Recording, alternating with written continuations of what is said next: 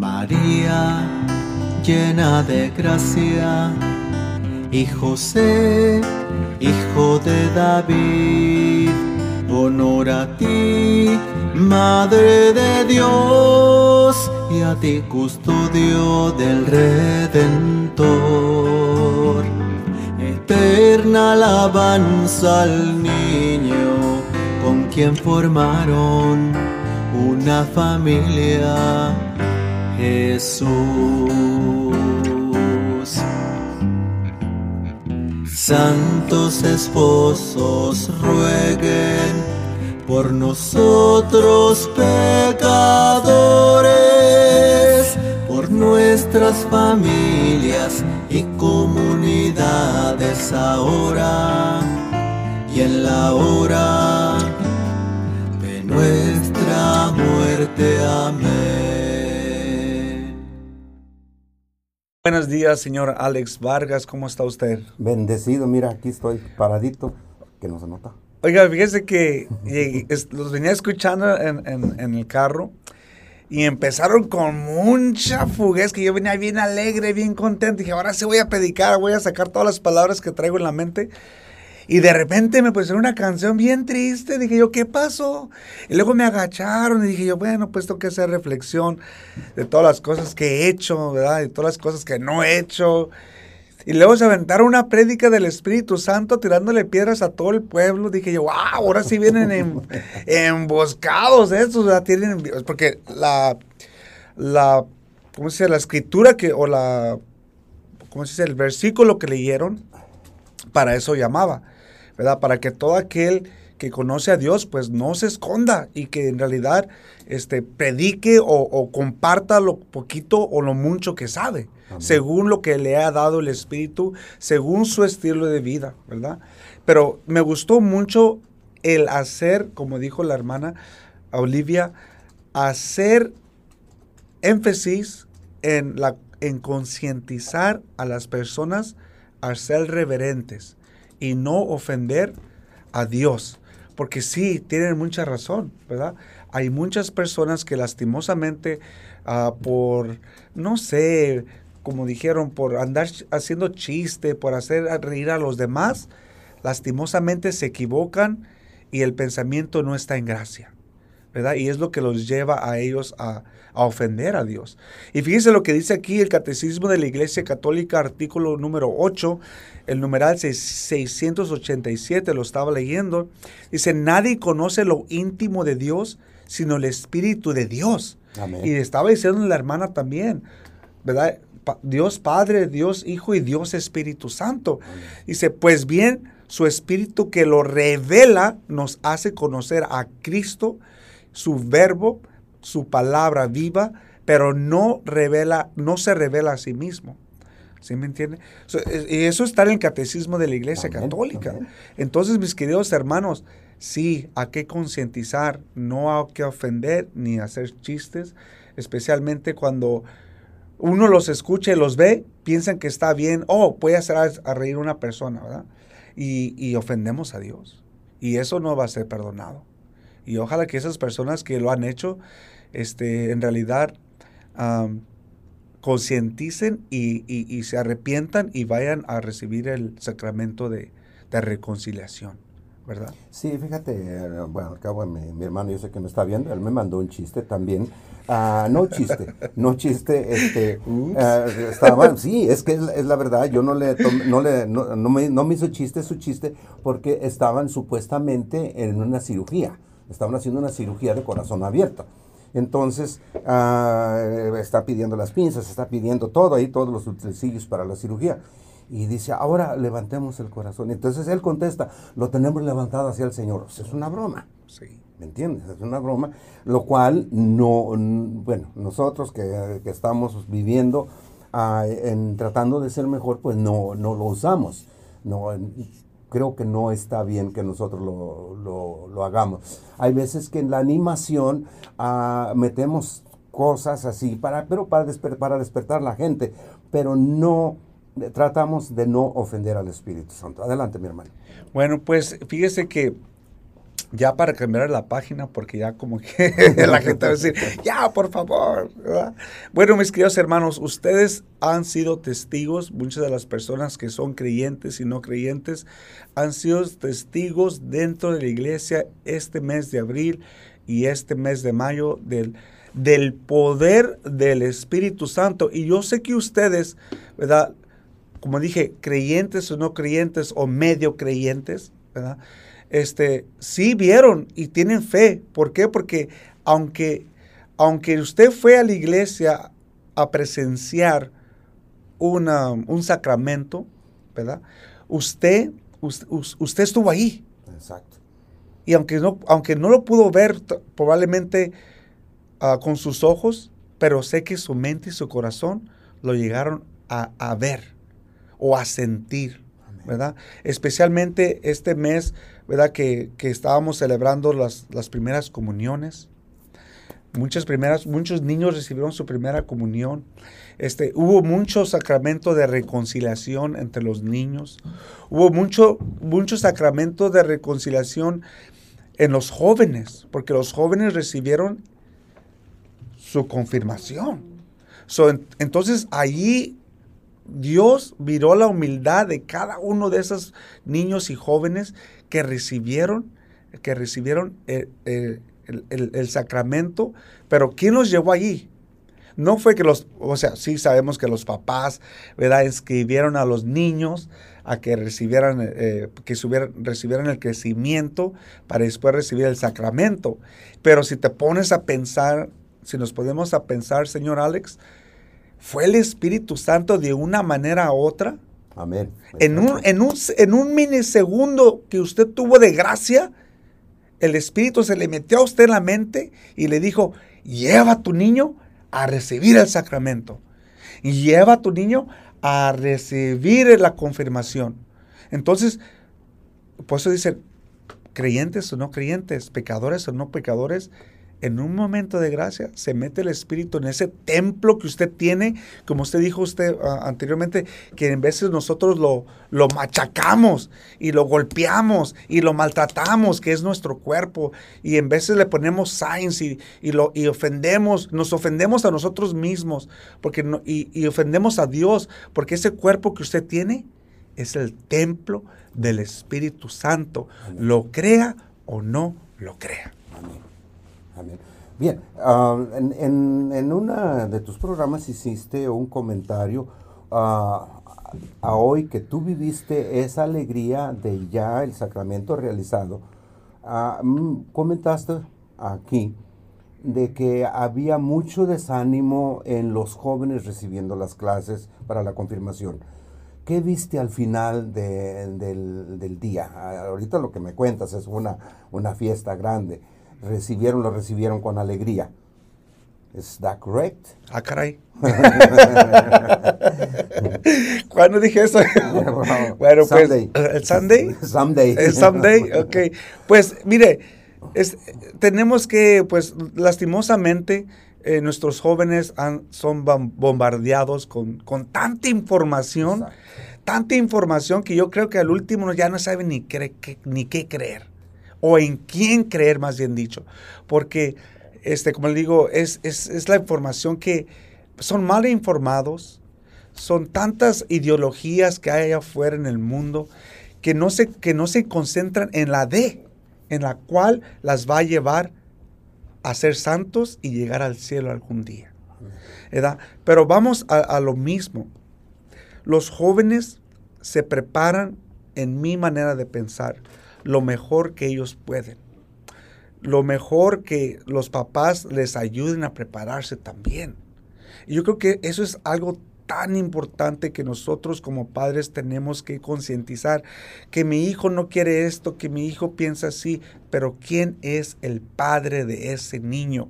Si Dios a usted le encargó a ese joven, usted tiene la responsabilidad de ese joven hasta los 18 años. ¿Sí me entiende? Entonces yo como padre tengo que hacer las decisiones correctas para él. Entonces, pero sí, yendo a su pregunta otra vez, señor Alex, ¿qué es lo que miré? Regocijo, alegría. Es lo que quería. Alegría, regocijo. Al final los- siempre hay Sí, un triunfo, siempre sí. hay algo bonito. Al final de ese sacrificio, porque es un sacrificio, son dos años. Ahorita yo la, la, la eh, chava, una de las jovencitas que está conmigo en el, en- con nosotros en el coro, eh, ella está yendo a, a recibir su preparación para la confirmación. ¿Y qué es lo que eh, me admira? De que ella agarra su carrito, ella va, recibe sus clases, su preparación. No tiene que estarle empujando a su mamá, su papá, sino que ella va. Entonces, ah, cuando ya tienes un, un conocimiento también, por eso invitamos a nosotros a que eh, conozcamos, conozcamos al Espíritu Santo para que nos inspire a ir nosotros, que ya no, no sea Juan Pablo el que nos tenga que llevar, que le ayudemos a Juan Pablo como él prepara, que le ayudemos a él, que no sea todo su trabajo de él. Ah, yo te felicito por todo este trabajo que han hecho ustedes ah, en la escuela, tus niños, la preparación de las primeras comuniones, la preparación para la confirmación y, y un aplauso para ustedes. Al final del túnel hay luz. Y amén, señor Alex, porque como usted dice, nosotros no lo hacemos solo. O sea, nosotros tenemos que ser movidos por una energía. Amén. Y esa energía viene del Espíritu Santo. Y yo la creo porque las, la hermana, nuestra directora, la sister Susana, ¿verdad? Ella se desgasta, ¿verdad? Y yo hay, y yo hay días que yo digo, Señor, tengo que levantarme. Pero me da un pi- un- como ese, un, como ese- un piquete acá en la costilla. Levántate, ok, tengo que levantar. Eh, o sea, pero al final del día, como usted dice, nosotros sí quedamos, quedamos cansados, pero quedamos alegres. Aún ese cansancio, estoy seguro que te relajas y ya acostadito descansando, te sonríes por el triunfo. Ah, perdón, por el triunfo que has que Péguese que- al micrófono, señor Alex, hombre. No, no, no. bueno, ya me Fíjate, fíjate lo que dice aquí, el Espíritu Santo, ese es el numeral 691. Quiero continuar lo del Espíritu Santo, ¿verdad? Dice, tal es el nombre propio de aquel que adoramos y glorificamos. ¿Qué es lo que tenemos que hacer al Espíritu Santo? Lo tenemos que, ¿qué? Adorar y glorificar con el Padre y el Hijo. O sea, no, no solo, no nomás al Espíritu Santo, sino al Padre y al Hijo, los tres juntos. ¿Sí me entiende? Dice, la iglesia ha recibido este nombre del Señor y profesa en el bautismo de sus nuevos hijos. Y ese es otro sacramento, señor Alex, que me, a mí me, me, me emociona mucho, señor Alex. Yo creo que el- el sacramento que más me emociona a mí es el sacramento del bautismo. ¿Por qué? Porque ves a los niños inocentes en los brazos de los papás, los papás confiando en que ese niño va a crecer a ser una persona de bien en, nuestra sociedad, ponen todo su amor, o sea, ese- esa mirada de los padres de amor hacia sus hijos, eh, eh, o sea, es, es inexplicable, señor Alex. ¿Sí me entiende? Y los padrinos ahí a un lado de los, de los, de los papás, este, viendo cómo este niño este, un, un día va a llegar a ser alguien en la sociedad. ¿verdad? Todo, o sea, nosotros ponemos toda nuestra esperanza en Dios. En ese momento, en ese momento. Pero ¿qué es lo que pasa después? ¿Qué es lo que va a pasar? ¿Verdad? Y eso es, es una... ¿va- va a decir algo? No, no, no. Eso es una cosa que nosotros como padres tenemos que recordar otra vez. O sea, hoy lo siento, pero como usted- yo vengo a hablar a los papás, a concientizar a los padres, porque nosotros, fíjese, qué bonito. Dios, si nosotros nos alejamos de la iglesia, ¿verdad? Y llegamos a vivir en pecado, Dios nos vuelve a recordar y nos acerca a través de algo tan inocente, pero tan valioso, ¿verdad? Que es un niño, un niño recién nacido. Te puedes alejar de la iglesia y con un niño Dios te trae para atrás. Creas o no creas o semicreas, como dicen, ¿verdad? O seas una persona de fe. Te vuelve a acercar para que el niño reciba el sacramento del bautismo y te recuerda de la responsabilidad que tú tienes que tomar como padre, ¿verdad? El de, el de introdu- introducir, de preparar, de nutrir, ¿verdad? El, el- la, la fe. Eso es único. La esperanza y la caridad. Pero muchos nos olvidamos. Sí, esa es una cosa muy importante de, de el, el niño, ese niño en esos brazos, esa, es el arbolito. Ahorita se me vino a la mente de cuántas personas en este tiempo van y compran ah, tomates. Ahorita es lo que está de moda en este tiempo. Y los ponen ahí, ahí las buckets. Y mira, los, eh, los riegan, los riegan, los riegan. Y cuando dan los tomates no se los comen. pues que me lo regalen a mí, yo hago un picadillo. yo también. a mí no me guacamole. Guacamole de ¿Guacamoles tomate. tomates? o un pico de gallo. bueno, por ahí sí. Entonces, muchas veces nosotros no sabemos ah, eh, hacer crecer ese arbolito que es ese niño. Y lo digo porque yo estuve ahí, yo cometí ese error. Mis hijos no se quedaron conmigo, no tuve esa dicha de yo crecerlos y es lo que hoy me puede. Me puede porque yo no los enderecé. Yo no les puse una, una varita ahí para que se enderezaran como lo hacemos con las plantas. Entonces, ah, por eso hoy yo quiero que, que los que hemos cometido esos errores no los cometamos y que eh, re- les ah, recomendemos a nuestros hijos que no hagan lo que nosotros hicimos con sus hijos, porque es bien triste de que no tengas una experiencia, que, no te- que yo que no tengo algo que me, que me lleve a eso. Entonces yo, tengo que reconocerlo. Y lo reconozco, siempre lo he reconocido. Ese, ese fue algo que nos, nosotros como padres cometimos el error, porque fuimos dos que cometimos el error. No fueron los niños, sino fuimos nosotros. Hermano. Fíjese que en el retiro de la familia natural Vive Mejor, don Alex, nosotros recibimos un, un un crecimiento, se puede decir, de dos días. Y nos habla desde cómo nosotros llegamos a este mundo, a cuál es nuestro propósito en la vida, ¿verdad? Entonces, eh, este, este, una de las cosas que nos habla este retiro es de cuántos hijos deberemos de tener en la fe. Perdón, cuántos hijos deberemos tener en- dentro del matrimonio. ¿verdad? Y muchos de nosotros la respuesta general eh, decimos, ah, los que Dios mande, ¿verdad? Entonces, eh, en, en el retiro de la familia natural vive mejor, nos hablan sobre que nosotros debemos de tener los hijos, fíjate, que nosotros podamos educar en la fe. Entonces, si yo estoy en una situación de nomás tener un hijo, que nomás puedo educar un hijo en la fe, entonces nomás debo de tener ¿cuántos hijos? Uno. Pero si Dios me da la- los medios para tener dos hijos que yo pueda educar en la fe, ¿cuántos debo de tener? Dos. Y si tengo, y si Dios me da los medios de tener diez hijos, los cuales yo puedo educar en la fe, ¿cuántos debo de tener? Son diez. ¡Diez! Entonces, ¿sí me entiende? Entonces la respuesta aquí, lo que nosotros nos enfocamos es tener los hijos que podamos educar en la fe. Porque después, lastimosamente, tenemos hijos que no les, ponemos, no les damos la atención necesaria, ya sea porque tenemos que irnos a trabajar largas horas o tenemos que trabajar, no sé, eh, el trabajo nos requiere que vayamos a viajar y no le dedicamos tiempo al niño, o nosotros preferimos estudiar en vez de atender al hijo, ¿verdad? Entonces, o tantas cosas, ¿verdad? Entonces, este, descuidamos lo más precioso que es nuestros hijos. Son las, fíjese que eh, en el retiro nos dicen, el hijo es la joya del matrimonio, de la corona. O sea, tú pon- Dios te pone una corona y tus hijos eh, son esos diamantes alrededor de esa corona, o las joyas alrededor de, de esa corona. Y se imagina usted una corona sin, sin, sin joyas. Se va a parecer a la mía. ¿Qué pasó, don Alex? No, no, es que esa no tiene pelo. Pero tengo corona, don Alex. bueno, entonces la, la cosa aquí, eh, vamos a lo mismo, ¿no? Que el espíritu, ¿y cómo es que nosotros como pareja, ¿verdad?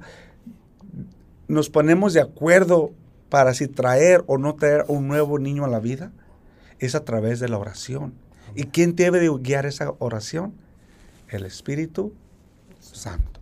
O sea, tenemos que pedir al Espíritu Santo cada mes para ver si Dios nos, da- nos puede dar los medios para concebir una nueva vida. Fíjese, lo hermoso. Entonces, le podemos dar aquí mucho, mucho, mucho este, información sobre el retiro, pero ese no es el tema hoy, el retiro no es el tema. El tema hoy es el Espíritu Santo, como ustedes acaban de decir. Entonces, algunos de los apelativos que nosotros usamos dentro de la iglesia ah, sobre el Espíritu Santo es el, pa, el paráclito, paráclito, muchas gracias, ¿verdad? Eh, también el consolador, el advocatus, que viene a ser el advocator en español, y el espíritu de verdad. Entonces, si nosotros miramos una persona este, que, que es el consolador, cuando usted consola a una persona, usted piensa que la está consolando. Pero quién es el que en realidad está, lo está llevando a que la consuele? El Espíritu, el Espíritu Santo.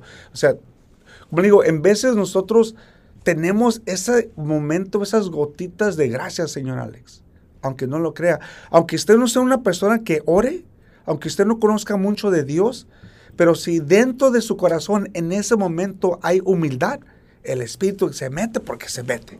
Eh, pero muchas veces, mira, eh, qué bueno que tocas ese tema porque esa, ah, muchas veces nosotros no, no, discernimos que es el Espíritu Santo. Tú lo acabas de decir ahorita, que todo lo que hacemos es inspirado por el Espíritu Santo, pero muchos no, no, no entendemos que es Él. Entonces, a esa, a esa gente, a esos hermanos hay que concientizarlos. Y qué bueno que tú lo, lo mencionas, porque es el Espíritu Santo el que te lleva a hacer las obras. Es el Espíritu Santo que te guía para que tú puedas ayudar, levantar, a dar de comer, a lo que sea, al hermano. Y fíjese que cuando usted defiende a una persona, cuando una persona, usted ve una, una injusticia, yo veo, usted ve una, una injusticia, ¿usted quién cree que está intercediendo por esa persona? El Espíritu Santo lo está llevando a usted a mirar esa injusticia y que tome acto de eso. ¿Sí me entiende? Entonces, claro que lo tiene que hacer, ¿verdad? Bien eh, cuando está haciendo eso, ¿verdad? Y, es el Espíritu Santo que lo lleva a ayudar a esa persona cuando ve una, injusticia. Cuando usted le piden que, que diga la verdad de algo, ¿usted cree que el Espíritu Santo lo guía a usted para que usted diga la verdad? Porque Él también es el Espíritu de verdad. ¿Verdad? Entonces son, son como digo, son cositas pequeñitas pero como usted dice, como no concientizamos, como no lo conocemos, es como que dice, hola, ¿cómo estás? ¿Y este qué, qué trae? No lo conocemos. Pero si lo llegaríamos a conocer, miraríamos al Espíritu Santo a través de cada uno de nosotros, señor Alex. Y es a través del lente del ojo de Dios. Amén. ¿Sí me entiende? Que nosotros podemos ver eso. ¿Entiende? Entonces, ¿le va a seguir algo? No. Entonces, los símbolos los símbolos del Espíritu Santo dentro de la iglesia nosotros los conocemos como el agua. ¿Verdad? Ya acabamos de mencionar eh, cuando recibimos el bautismo, ¿verdad? Eso, es, una, eso es una manera que nosotros lo, miramos, el agua bautismal, como nosotros le conocemos. Eh, otro de las, la unción, la unción es el símbolo de la unción con el oleo y también significado del Espíritu Santo hasta el punto de que se ha convertido en el sinónimo suyo, ¿verdad? Entonces no sé si ustedes lo han reconocido también. Nosotros también miramos al Espíritu Santo a través del fuego. Fíjense, lo voy a leer aquí lo que dice en el numeral 696. Dice, ah, mientras que el agua significa el nacimiento y la fecundidad de la vida, dada en el Espíritu Santo. El fuego, fíjese algo muy importante, y es lo que estábamos hablando hace poquito, el fuego simboliza la energía y cuya palabra abrazaba como antorcha. Y es lo que les estaba diciendo yo hace ratito con esta canción que los miraba tan alegres, tan en fondo, y dije, wow, aquí sí está el Espíritu. Hasta me contagiaron y yo también quería bailar. Pero esa es la energía que viene de Él. ¿verdad? Entonces, cuando usted una, ve una persona tan alegre, tan, en veces con, mucha alegría, en veces, ay, esta persona, ay, no sé qué trae, tomó mucho café o no sé. Señora, es que esa persona está alegre porque el Espíritu Santo le ha le ha dado esa alegría, ¿verdad?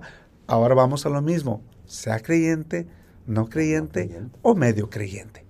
¿verdad? Entonces, el Espíritu Santo es para todos. El Espíritu Santo es para todos, pero ¿por qué el Espíritu Santo es para todos, Juan Pablo? Te estás equivocando. Acuérdate, hermano, acuérdate que nosotros somos el templo del Espíritu Santo. Es como el vaso. Cuando usted le quiere poner agua, le pone agua. Usted no le va a pedir permiso al, vaso, ¿verdad? Usted lo va a agarrar y le va a poner agua. Otra de las cosas, si le quiere poner soda, le pone soda. Si le pone, quiere poner este, agua de pepino, le pone agua de pepino. Entonces lo que usted quiera, pero el, usted es el templo del Espíritu Santo y usted tiene que concientizar en eso, de que el Espíritu, cuando usted esté alegre y usted le dé la oportunidad, Él va a entrar. Y, y, probablemente usted ni, ni le ha concientizado a Él que entre, pero Él va a entrar, simplemente. ¿Verdad? la nube y la luz, ese es otro símbolo del Espíritu Santo. Acuérdese que en, um, le leo aquí, dice, um, es finalmente la misma nube la cuyo ocultó a Jesús a los ojos de los discípulos del día de la ascensión. So ahí veremos otra vez cómo se revela el Espíritu Santo, ¿verdad? hacia nosotros. Y ah, la mano también, la mano es otro símbolo del Espíritu Santo. ¿Cómo que la mano es? Pues cuando nos imponen las manos. Amén. Ahí está. ¿Cómo que la mano, Juan? Pues cuando nos imponen las manos, hermano. Entonces, otro, ese es otro este, símbolo. Y también el más conocido por todos nosotros es la palomita. ¿verdad? Que miramos, oh, el espíritu es un, no, ese es un símbolo que nosotros usamos, ¿verdad? Eso es algo que nosotros tenemos que recordar, mis queridos hermanos. No sé si podemos ir a otra alabanza para después entrar al otro tema, el cual el Espíritu Santo nos lleva a recibir los sacramentos, pero el Espíritu Santo desde el principio de los tiempos estuvo allí, aunque usted no lo crea. Ahí está. Ahí está. Cuando Adán y Eva estaban ahí. Buenos días, señor Alex Vargas. ¿Cómo está usted? Bendecido. Mira, aquí estoy paradito, que no se nota. Oiga, fíjese que los venía escuchando en, el carro y empezaron con mucha fuguez, que yo venía bien alegre, bien contento. Dije, ahora sí voy a predicar, voy a sacar todas las palabras que traigo en la mente. Regresamos una vez más, mis queridos hermanos, aquí en su programa radial Ríos de Agua Viva a través de la estación de radio El Gallito 1010 AM y 93.7 FM. Aquí está su hermano Juan Pablo solo porque ya me dejaron, ¿verdad? Qué malos, hombre, ni alguien con quien platicar. Pero pues ni modo, vamos a seguirle porque el Señor quiere que sigamos compartiendo su palabra, mi querido hermano. Recuerde que Mañana celebramos el día de Pentecostés, ¿verdad? Y nosotros estamos alegres, estamos contentos, pero yo, yo me pongo a pensar un poquito, si ustedes hacen esa reflexión, ¿cómo se, hubieron haber encontrado los, los discípulos, porque no eran apóstoles todavía, los discípulos ah, antes de recibir el Espíritu Santo, ¿verdad? Antes de, de que ese rúa, llegara hacia ellos y les diera el soplo de, la vida y de que volvieran a, ir allá afuera y proclamar a nuestro Señor Jesucristo resucitado. Pues yo creo, aunque usted no lo crea, eran hombres de mucha fe, de poca fe o de media fe, algunos, ¿verdad? Pero, ¿qué creen? Tenían miedo. Tenían miedo porque ellos tenían miedo de que los iban a matar. Ellos tenían miedo de que los iban a asesinar. Ellos tenían miedo que les iba a pasar lo mismo que a Jesús. Entonces, ¿qué es lo que hicieron? Hicieron lo que Jesús le pidió, ¿verdad? Quédense en Jerusalén hasta que reciban el Espíritu Santo. Y nosotros ya, muchos de nosotros vamos a encontrar mañana esa esta explicación que viene de los sacerdotes que a nosotros nos llena mucho. So, yo le recomiendo, mi querido hermana, hermano, que si tienen fe, poca fe o mucha fe, en todos modos vaya a misa, porque ahí usted se va a dar cuenta de la importancia de recibir la Eucaristía. Pero fíjese que desde el principio de los tiempos, como les estábamos diciendo antes, Dios ya estaba allí el Espíritu Santo ya estaba ahí, junto con nuestro Señor Jesucristo, ¿verdad? Ya estaban los tres ahí. Pero nosotros, pues, en veces lo reconocemos y en veces sí y en veces no. Pero si yo me voy, dice, voy a empezar con el libro del, Éxodo. ¿Por qué con el libro del Éxodo, mi querido hermano y hermana? Porque desde el principio del tiempo, voy a decir esa palabra otra vez, desde el principio del tiempo, nuestro Señor se enfocó en una institución, ¿ok? No negocio, como algunos le dicen, institución que se llama la familia, a través de un hombre y de una mujer. Instituyó la familia, que es la, la institución más importante y la tenemos que reconocer como la más importante en nuestra sociedad. Su primer ministerio, ¿verdad? Ya si recibió el, el sacramento del matrimonio, es su familia. Ese es su primer ministerio. No es, lo siento, no es otro ministerio más importante que el de su familia. Primero su familia y después los demás ministerios, ¿verdad? Entonces, desde el principio, a través de Adán y Eva, pues Dios dice, sean fecundos y multipliquen la tierra, ¿verdad? Pero desde el principio del tiempo, como le digo, el Señor en el libro del Éxodo nos habla sobre el Cordero Pascual, fíjese, sobre el Cordero Pascual. Porque dice, Yahvé dijo a Moisés y Aarón en el país de Egipto, este mes será para ustedes. Acuérdense que les está hablando del mes de mayo, ¿verdad? Este mes será para ustedes, dice el, el comienzo de los meses, el primero de los meses del año. Hablen a la comunidad de Israel y díganle, el día décimo de este mes, tome cada uno un cordero por familia. Fíjese, antes se tomaba un cordero por familia, un cordero por casa. Pero si la familia es demasiada pequeña, para consumir el cordero, se pondrá de acuerdo con el vecino más cercano según el número de personas y conforme a lo que cada cual pueda comer.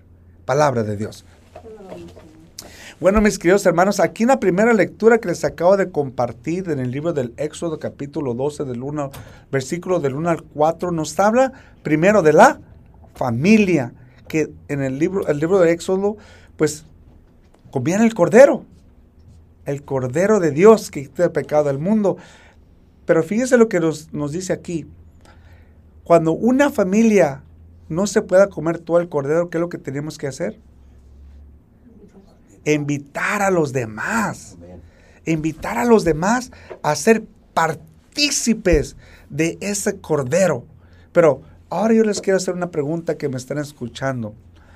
¿Cuántos de ustedes han invitado a una persona necesitada a que vaya a recibir el Cordero de Dios que quita el pecado del mundo el domingo? ¿Cuántos de nosotros, si nosotros somos ya ricos en fe, si nosotros ya somos inspiradores de la palabra, si nosotros ya somos evangelizadores de nuestra comunidad, si nosotros ya somos partícipes de un ministerio de adoración, de oración, de evangelización, ¿cuántos de nosotros hemos mirado hacia nuestros vecinos y les hemos dicho, hermano, hoy quiero invitarte este domingo a la iglesia, a que escuches la palabra de Dios. Yo, o sea, probablemente ya lo hizo y probablemente me va a decir a través del Facebook o de Instagram, ¿verdad? Juan Pablo, yo ya lo hice, pero no quieren ir. Pero, ah, ¿cuántas veces le has insistido? ¿Cuántas veces? O sea, ¿cómo es que, acuérdate tú, acuérdate tú cómo es que fue que Dios te enamoró a ti para que tú fueras a recibir ese cordero, ¿verdad? Porque Dios, el cordero es para todos, no nomás para uno. Entonces acuérdense que desde el principio este, nosotros tenemos que, tenemos que saber este, compartir ese cordero que Dios quiere que nosotros lo compartamos con los demás, ¿verdad? Entonces, no, no, no hay, a través del Facebook. ¿No hay ningún mensaje por ahí? No. Entonces nos vamos a la siguiente lectura, el cual es el del libro de Deuteronomio, ¿verdad? Capítulo 8, versículo del capítulo 8, versículo 2, el cual dice, acuérdate el camino de Yahvé, tu Dios te hizo recorrer en el desierto por el espacio de 40 años. Imagínese cuánto tiempo caminó ese pueblo. 40 años. ¿Cuántos años has caminado tú, mi querido hermano? ¿Cuántos años has caminado tú sin recibir ese cordero? ¿Cuántos años has vivido tú sin recibir ese cordero? Mire, nosotros damos clases prematrimoniales. Y en las clases prematrimoniales hay personas que llegan y nos dicen, tenemos 20 años de vivir juntos. Y el Señor apenas está decidiendo si se quiere casar conmigo. Fíjense nomás. Hay, hay parejitas de 10 años. De 10 años. Y dicen, y no sé si se quiere casar conmigo todavía. Fíjese cuántos años, mi querido hermano, usted ha llevado a esa mujer a través de ese desierto de no recibir el Cordero de Dios que quita el pecado del mundo. Fíjese, esa mujer que le confió a usted su corazón, o ese hombre que le confió a usted el corazón, ¿verdad? Entonces nosotros tenemos que hacer conciencia de cuántos años queremos caminar más en ese desierto. Yo le voy a decir una cosa, yo nomás puede caminar con la persona que hoy es mi esposa, nomás pudimos caminar menos de dos años. Yo la miraba y la conciencia me decía, es hora, es hora de recibir el sacramento del matrimonio para que ustedes tengan una posición en la sociedad. Pero no en la sociedad grande de los millonarios, no, en la sociedad de los santos, mis queridos hermanos. Porque nos, todos nosotros somos llamados a eso, ¿verdad? Entonces, recuerde, ¿cuántos años usted quiere llevar a sus hijos a caminar a través de ese desierto? Usted dígame, ¿cuántos años más lo quiere caminar? Que esos niños padezcan de recibir el sacramento de, de, de la confesión, el sacramento de la Eucaristía, el sacramento del bautismo, ¿verdad? Le iba a contar una historia que me pasó a mí, pero yo creo que ahorita no se las voy a contar más al rato. Entonces, si nosotros vamos al Salmo 8, capítulo, perdón, uh, al Salmo 78, versículo 23 al 25, nos dice, Dios orden a las nubes, y ahí se apareció el Espíritu Santo, en, el, en lo alto abrió las, las puertas de los cielos, y les envió como lluvia el maná para, para comida y les dio trigo del cielo. Fíjese, lo que comían antes, el trigo del cielo. A todas esas personas que caminaban en el desierto. ¿Y usted, mi hermano, ya recibió ese trigo que baja del cielo? Yo sé que ustedes tienen ganas. Si usted ya está cansado, si usted ya está, como dicen, agobiado por esta sociedad o por este mundo, haga que el Espíritu Santo lo inspire a usted a recibir ese trigo que baja del cielo. O ese trigo del cielo, mis queridos hermanos. Fíjese, la gente antes tuvo que esperar más de dos mil años para recibir la Eucaristía. Y usted la tiene a millas, a pasos de usted. Simplemente porque no sé qué van a decir. No sé si la gente me va a juzgar. No sé, déjese de eso, mi querido hermano. Deje de, tratar de, de que la gente le dicte a usted cómo debe vivir su vida, ¿verdad? Usted tiene que preocuparse por llevar a esos hijos, ¿verdad?, a recibir el sacramento del matrimonio. Acuérdese lo que nos dice en San Juan capítulo 6, versículo del 6, perdón, en, el versículo 30. Dice, vamos a identificar y regresamos.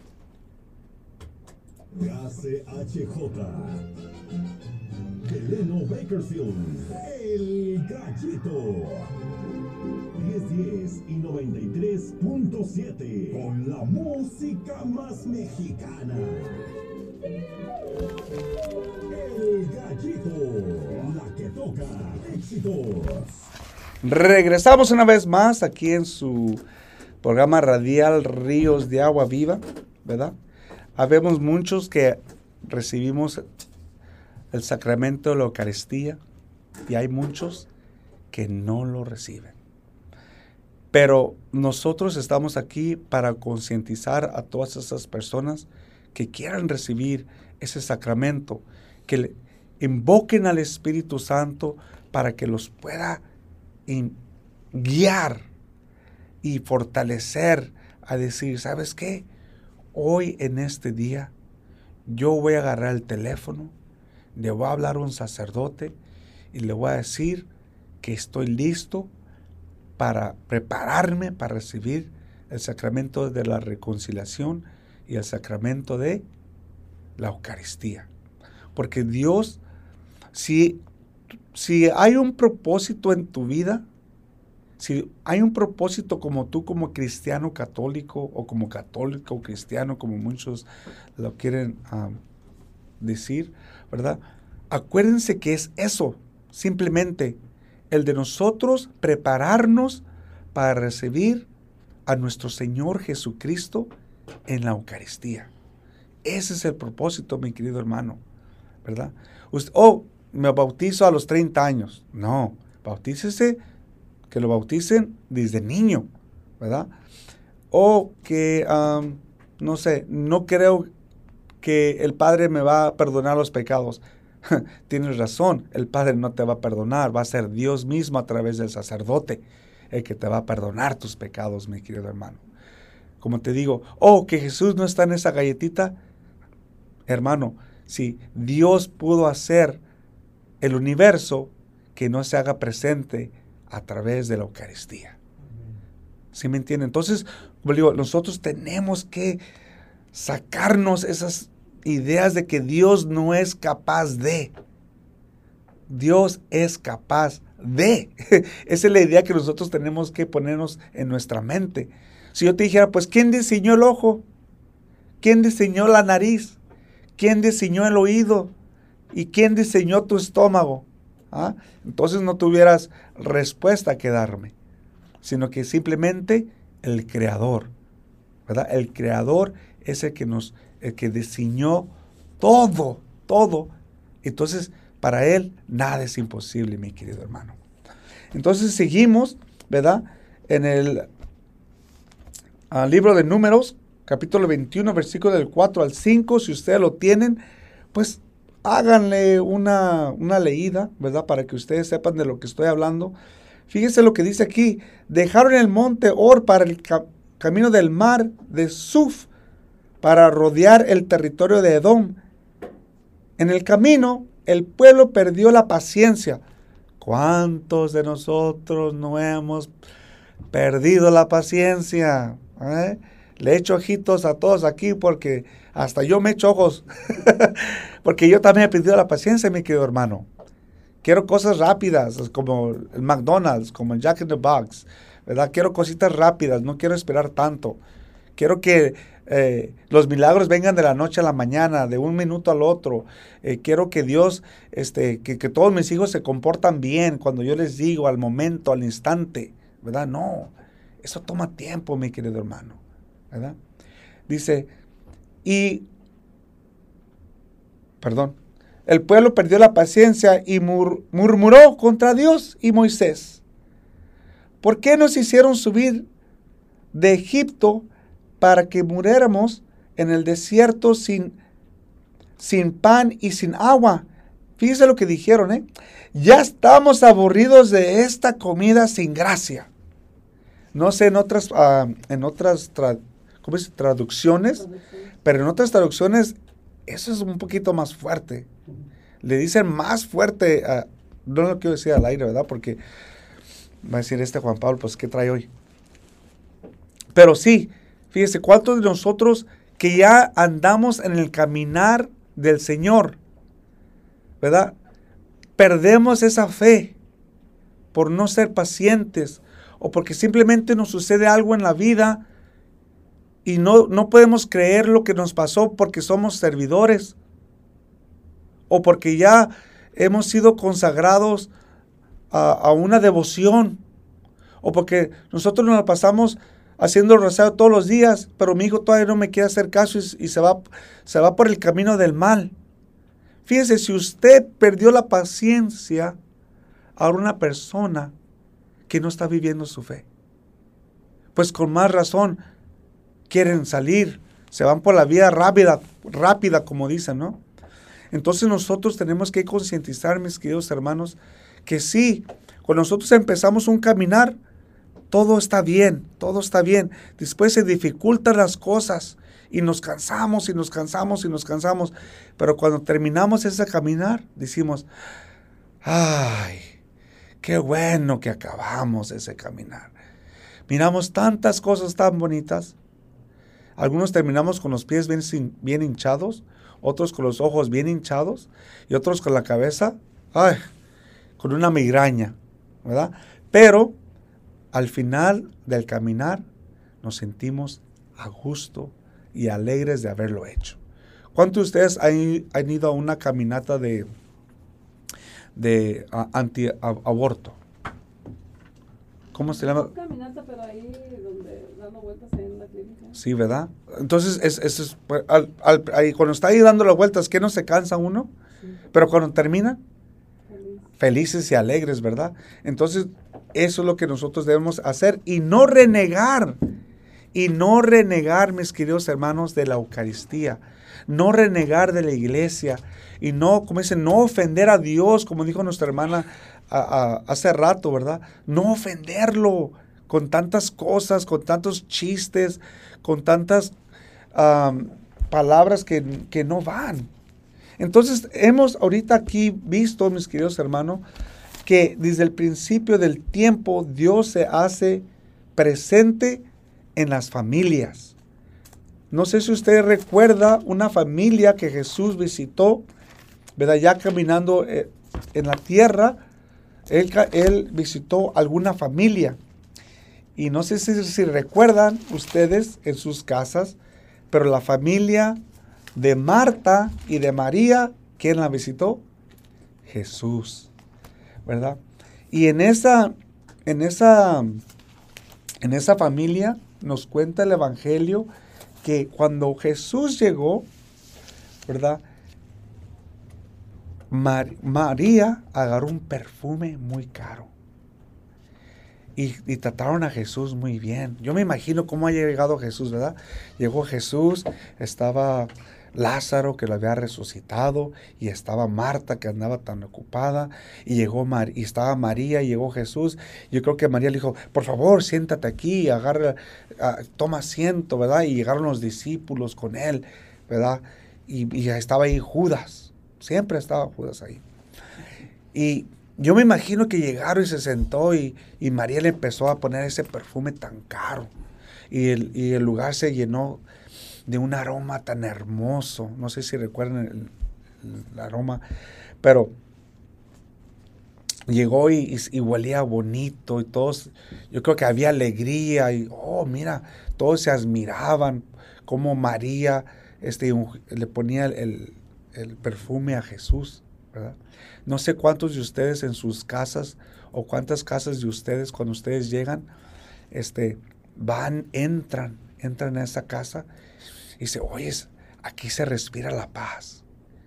Mira, el esposo le habla bien a la esposa. Se hablan con amor. Se dicen, amor, ¿cómo te puedo ayudar? Amor, te ayudo a servir.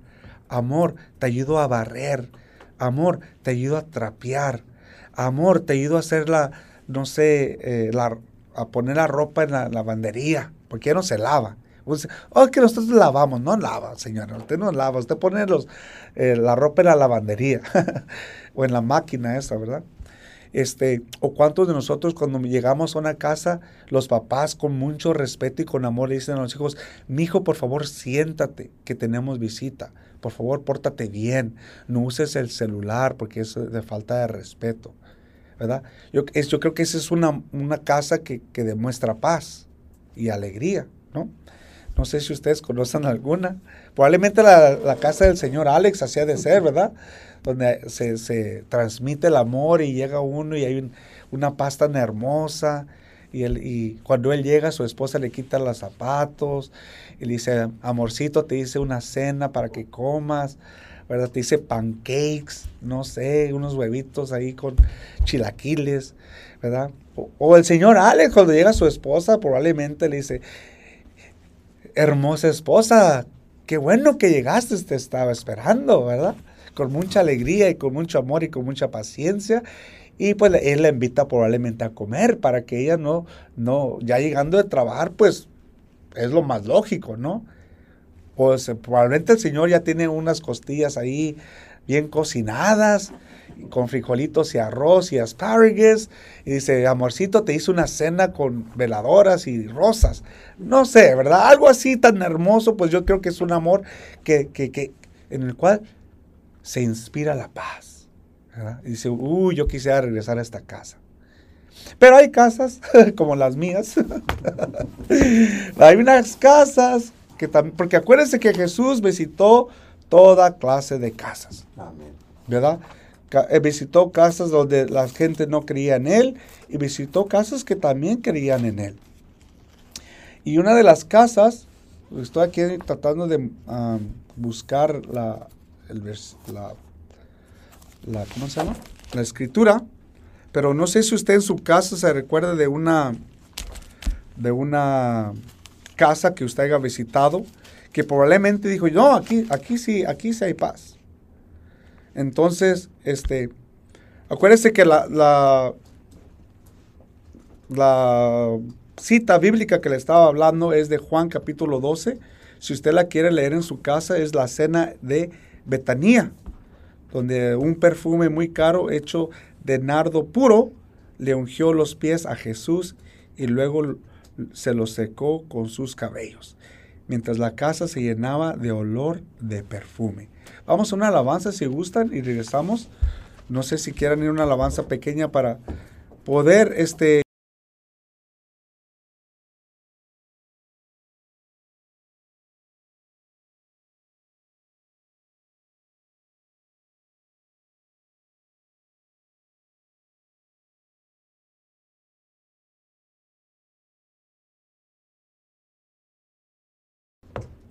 Pues mis queridos hermanos, regresamos una vez más aquí en su programa radial Ríos de Agua Viva a través de Gallito 1010 y 93.7 FM. Pues parece que aquí se apagaron las luces, pero yo sigo. bueno, mis queridos hermanos, acuérdense de la, de la familia. Está en, en Marcos capítulo 5, versículo 35 y usted la tiene que leer en su casa, mi querido hermano. ¿Por qué, Juan Pablo? Porque, mire, en esta casa dice, le voy a empezar desde el 38. Fíjese lo que dice. ¿eh? Cuando llegaron a la casa del oficial, Jesús y otros gritaban, este, perdón, gritaban, Jesús entró y les dijo, ¿por qué este alboroto? No sé si usted ha ido a una casa donde hay un alboroto que dice, oye, aquí, ¿qué onda? ¿Qué pasó? ¿Por qué tanto ruido? ¿Por, por qué no, no hay reverencia, como dice el hermano Alex? ¿Verdad? Se acaba de venir Jesús. O acaban de recibir a Jesús. Y dice, ah, ¿por, qué este, ¿por qué este alboroto y tanto llanto? La niña no está muerta, sino dormida. Fíjense, muchos de nosotros, digo, hay, hay unos hogares donde no, no, simplemente no se acepta a Jesús. Fíjense lo que dice aquí. Y se burlaban de él. ¿Qué es lo que acaba de decir usted, señor Alex?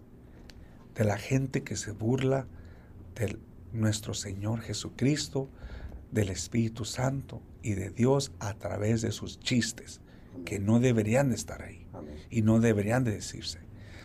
Y dice, ah, no sé si a usted en su casa, mi querido hermano, hay una persona que también se burla de usted o se burla de la iglesia o ataca a la iglesia. Fíjese lo que dice. Y se burlaban de él. Pero, lo, pero Jesús los hizo salir a todos, tomó consigo al padre y a la madre y a los que venían con él. Fíjese la importancia aquí lo que dice, lo que está diciendo el señor Alex en la primera, en la primera lectura que nos compartió. Aquí se hace presente otra vez. Que cuando una persona, si usted escucha, ¿verdad? Que una persona hace burla o hace chiste, ¿verdad? O se burla de Jesús. Jesús no dijo, ah, aquí no me quieren, yo ya me voy. Aquí no me aceptan, yo me voy. No, Jesús hizo presente y echó a los que se estaban burlando. ¿Y qué es lo que debe hacer usted también? Corregir a esas personas que se burlan. Ese es nuestro llamado. Es de corregir. Si en realidad nosotros decimos que el Espíritu Santo vive en nosotros y que Jesús está con nosotros, entonces nosotros tenemos que saber corregir a las personas que se están equivocando. Y si es necesario echarlas, pues hay que echarlas, ¿verdad? Eh, un joven, una señora una vez me vino y me dijo, oye Juan Pablo, tengo un joven que no se quiere enderezar. Digo la palabra joven porque no quiero decir jovana o jovencita, ¿verdad? o sea, no, no, puede ser una jovencita o un joven, ¿verdad? Pero simplemente voy a usar el término joven. Este, tengo un joven que pues simplemente no, no quiere enderezarse. Ya tiene, es mayor de 18 años y insiste en vivir en pecado y está trayendo el pecado a mi hogar. ¿Qué es lo que debo de hacer? Aquí le contesta, échelo. Échelo porque si no, este, usted está permitiendo que el pecado entre a su casa. Y si tiene pequeñitos, pero es que mi hijo, mi hijo, señora, usted le está diciendo sí al pecado al aceptar que su hijo viva bajo su casa y, y, que siga ofendiendo su, la, la casa que, que ustedes han construido, ese hogar más bien dicho, ¿verdad? Pero hay mucha controversia en eso, so simplemente yo leo más o menos lo que dice aquí. Entonces, pero Jesús los hizo salir a todos, tomó consigo al padre y a la madre, ¿quiénes son los más importantes cuando un hijo sufre? El padre y la madre. Y, los discípulos, y dice, y a los que venían con él, y entró donde estaba la niña, tomándola de la mano, dijo a la niña, Talita Kumi. Aquí dice Talita Kumi, que quiere decir, niña, te lo digo, levántate. Entonces nosotros tenemos esa responsabilidad de cuando nuestros hijos estén padeciendo de algo, nosotros tenemos que hacer esa invitación de llevarlos a Jesús, para que Jesús los pueda levantar, porque muchas de las veces nosotros no vamos a poder. Muchas de las veces por nuestro estilo de vida o simplemente porque el enemigo conoce nuestras debilidades, nosotros no vamos a poder, pero conozco a alguien que sí sabe, que sí puede, que viene siendo Jesús. Entonces nosotros tenemos que reconocer, mis queridos hermanos, que, que, Jesús es más poderoso que nosotros, ¿verdad? Pero fíjense lo que dice aquí, la jovencita se levantó y al instante empezó a caminar tenía 12 años. ¿Qué, perdón, qué estupor más grande quedaron fuera de sí. Pero Jesús les pidió insistentemente que no lo contaran a nadie y le dijo que dieran algo de comer a la niña. Palabra de Dios. Ese algo de comer, ¿ustedes qué creen que fue? El cuerpo de Cristo. Entonces, ¿cuál es nuestra responsabilidad? Vamos a lo mismo. Acuérdense que esto es el Espíritu Santo nos lleva a la Eucaristía y la familia debe caminar junto con Dios. ¿verdad? Entonces, para poder recibir esos sacramentos que nosotros necesitamos, para poder fortalecer esa institución que Dios desde el principio edificó o puso aquí en esta tierra para que nosotros cuidáramos de ella, no que nosotros la destruyéramos. Pero nosotros no vamos a poder hacer nada si no invitamos al Espíritu Santo a que nos, a que nos inspire a llevar a nuestros hijos a que reciban a nuestro Señor en la Eucaristía. Y la Eucaristía debe ser el centro de esa familia. Que no falte, ¿verdad? Aquí nos dice, lleven a la niña a comer. Es la responsabilidad de nosotros los padres de llevar a nuestros hijos a recibir a nuestro Señor Jesucristo, ¿verdad? No sé si ustedes tengan algo que compartir, que este, decir. Señor Alex, por favor, agarre el micrófono, porque ya me aventé una hora. Tenemos siete minutos. Tenemos siete minutos. Ah, mira, el mensaje está más que claro. Sin Jesús no hay un hogar.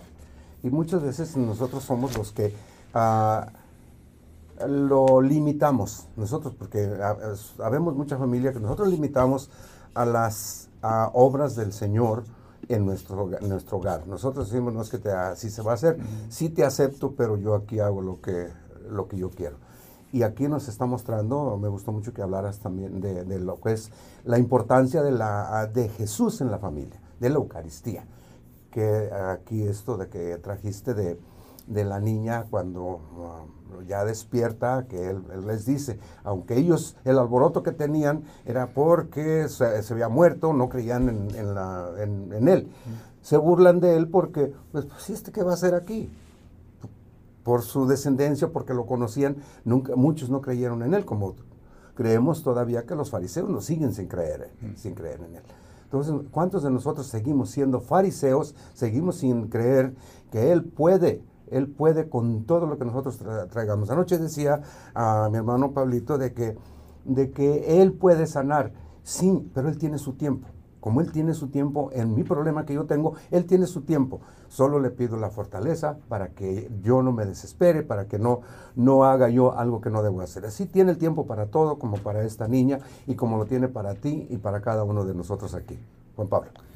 Pues fíjese que el tiempo para sanar, fíjese que la otra vez la persona se me acercó y me dijo, este, oye Juan Pablo, vamos a lo mismo.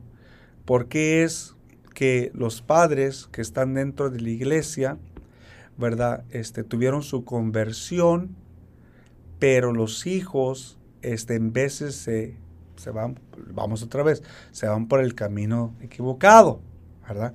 Y yo les digo, miren, acuérdense que cuando uno va a un retiro de sanación, o cuando uno va, o cuando uno se da cuenta, más bien dicho, de que es tiempo de dejar el estilo de vida que están viviendo y escoger el camino del Señor, ¿verdad? Acuérdense que es la persona la que sana. Amén. Entonces, en el proceso vamos a, a- a tratar de agarrar lo que dijo el hermano Pablo, ¿verdad? ¿O Pablito le hizo usted? Ujú. Ok, yo soy Juan Pablo, ¿verdad? ok, entonces lo que dijo Pablo. Entonces, eh, cada quien tiene su tiempo de sanar y nosotros debemos tener que ser pacientes también a cuando los hijos, si nosotros sanamos, eso no, no significa que los niños sanaron. Porque a nosotros nos tomó tiempo de, para, para reconocer que estamos en el camino equivocado.